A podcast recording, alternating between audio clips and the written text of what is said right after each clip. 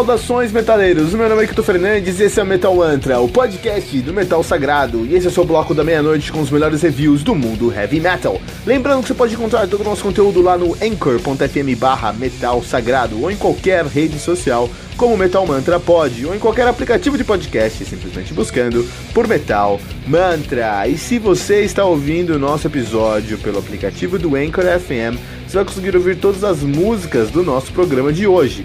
Você também pode ouvir todas as músicas desse episódio usando os links do Spotify, que você vai encontrar na descrição desse programa. E se você ainda não baixou o aplicativo do Anchor FM, faça isso agora para nunca mais perder um lançamento do mundo heavy metal.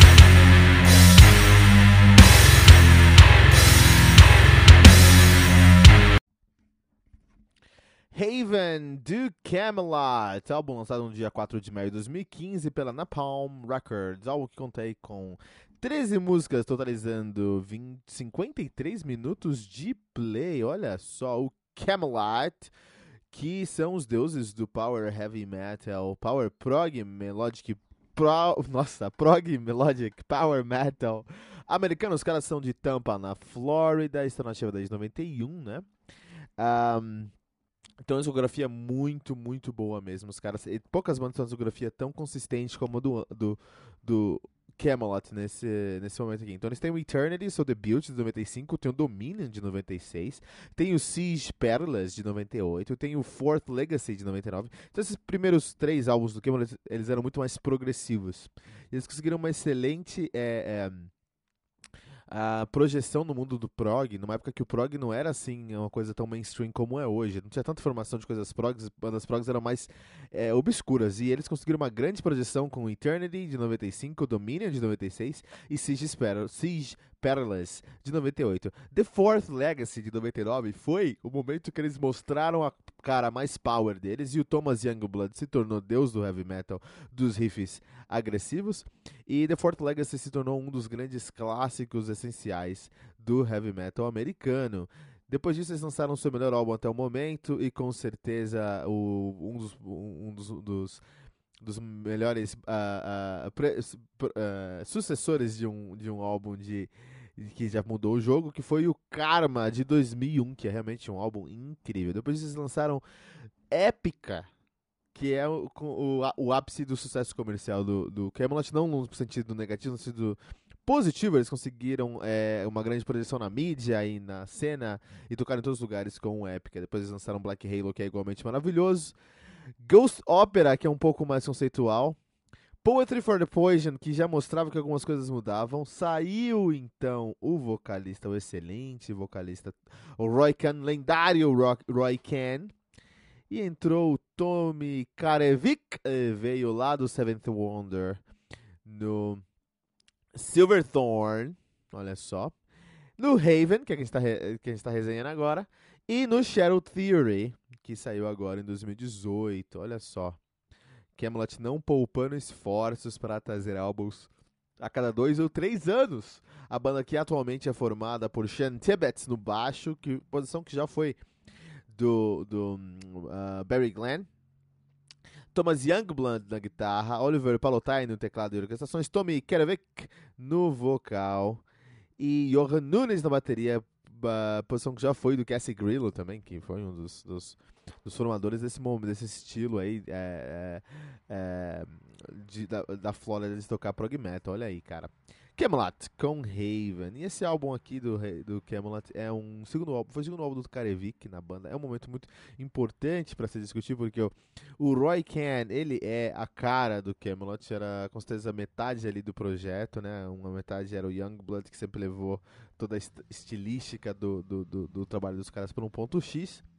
Mas aí veio o Karevik, pegou essa estilística do uh, Ken colocou a interpretação dele. Tem um ponto muito positivo nisso aí, que a voz do Karevik é muito parecida com a voz do Ken. Do Ken. Em alguns momentos, você não vai sentir diferença. Falar, puta, não, o Ken tá tocando aí, ó. É o Ken, sim, é o Ken tá tocando nessa banda aí, cara. Em outros momentos, não, né? Em outros momentos você fala, ah, não, é, é, é, um outro cara, né?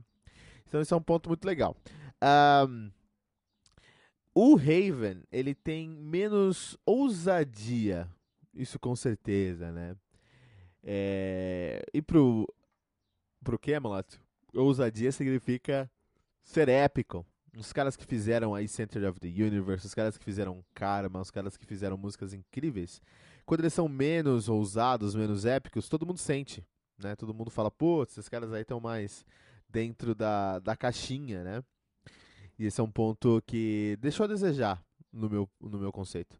Mas tem músicas muito boas nesse álbum, por exemplo, Fallen Star, Insomnia Citizen Zero, Citizen Zero, a belíssima a, a, a belíssima End of Innocence, onde o Karevik destila toda a sua interpretação nesse álbum aqui. Quando o, o, o Ken saiu da banda, é, eu conversando com alguns amigos, eu lembro que foi o casamento de um, de um, um amigo da era amigo da esposa do meu melhor amigo, mas aí ele convidou todos, me convidou também, convidou minha esposa, convidou esse meu amigo e a esposa dele, logicamente. A gente foi nesse casamento e no carro a gente tava escutando Camelot, né? E foi na época que o que o, o Khan saiu do Camelot. Ele saiu pra ir cuidar de assuntos pessoais, enfim, né? E eu falei, caramba, né, meu? Quem que pode entrar? A gente fez um exercício ali de imaginação. Eu falei, meu, sabe quem vai entrar? Tommy Karevic, vocalista do Seventh Wonder, cara. Eu falei zoeira, falei na zoeira. Passou, sei lá, três, quatro meses que a gente teve essa conversa. O... Os caras anunciam o Karevic no, no, no Camelot. Eu falei, você é louco, meu? Que isso, cara? Profeta do heavy metal aqui, cara. Tem uma. É, tem uma participação da Alissa Whiteglass cantando nesse álbum aqui. O que é muito positivo, na minha opinião, porque uh, o Camelot sempre trouxe essa dualidade, especialmente depois do Black Halo lá. Eles trouxeram uma dualidade de vocal, um vocal que às vezes é mais limpo, um vocal que às vezes é mais, mais pesado, né? E a gente teve vários, vários é, participações. A gente teve, por exemplo, a Alissa Whiteglass que cantou na uh, Liar Liar, que é um dos singles da, desse álbum, e Revolution. Ela cantou nesses dois álbuns aqui. Nós tivemos a Charlotte, Charlotte Wessels, ou Charlotte Wessels, que é a vocalista, a Johanna Charlotte Wessels, que é a vocalista do Delane. É uma banda que vai aparecer, que tem que aparecer aqui em algum momento, porque é uma banda muito é, icônica. Ela cantou em Under Grey Skies, por exemplo, né? Fez uma excelente participação lá. O, isso geralmente a gente não fala tanto, mas o baixo da uh, Fallen Star não foi gravado pelo. Não foi gravado pelo Sean Tibet. Na verdade, foi gravado por Dennis Hornan. Olha só, que é um dos produtores do álbum, foi lá e gravou o baixo de Fallen Star. Interessante isso aí. A gente não fala sobre as pequenas participações. De qualquer maneira, esse álbum aqui é um álbum que mostra o Youngblood voltou a rifar. Os riffs do Youngblood estão muito bons aqui. Coisa que não vão acontecer no próximo álbum dos caras, que é o uh, Shadow Theory. A gente não tem isso no Shadow Theory. Os riffs estão mais, estão menos pesados no Shadow Theory. Aqui no Raven, os riffs estão muito pesados.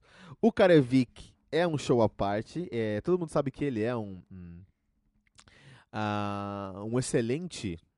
Todo mundo sabe que ele é um excelente é, é, é vocalista, que tem uma excelente participação, é, interpretação. O Youngblood sabe disso e deixou na mão do, do Karevik, ó, metade do álbum é seu, entendeu? Se você quiser. Então, muitos momentos você vai encontrar só um teclado harmonizando e o, e o Karevik fazendo o que ele quer da vida ali. Isso é muito legal, isso é muito positivo. Só um detalhe, só uma curiosidade aqui sobre o, o Camelot. O Camelot que foi uma banda essencialmente americana, tá bom? Agora só tem o Youngblood como americano, porque o vocalista, o Karevik é sueco. o baterista, o Johan Nunes, é, bel é belga. O Oliver Palotai, que é o, o, o, uh, um, o tecladista, é alemão. Olha aí. E o Tibete é americano também, né?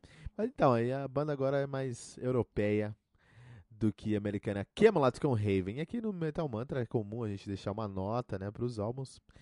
E para o Camelot com Raven, nós vamos deixar aqui 4.2 pentagramas dourados, o que classifica o Raven como um álbum recomendado do Metal Mantra para você ouvinte.